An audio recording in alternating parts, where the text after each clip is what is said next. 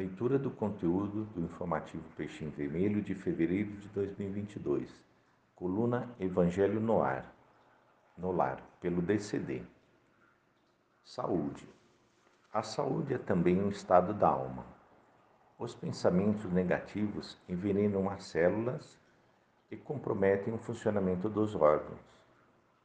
Cuidar do corpo não é somente exercitá-lo. O cérebro é um dínamo gerador de energias. Quem cede espaço mental para a imaginação doentia acaba no desequilíbrio.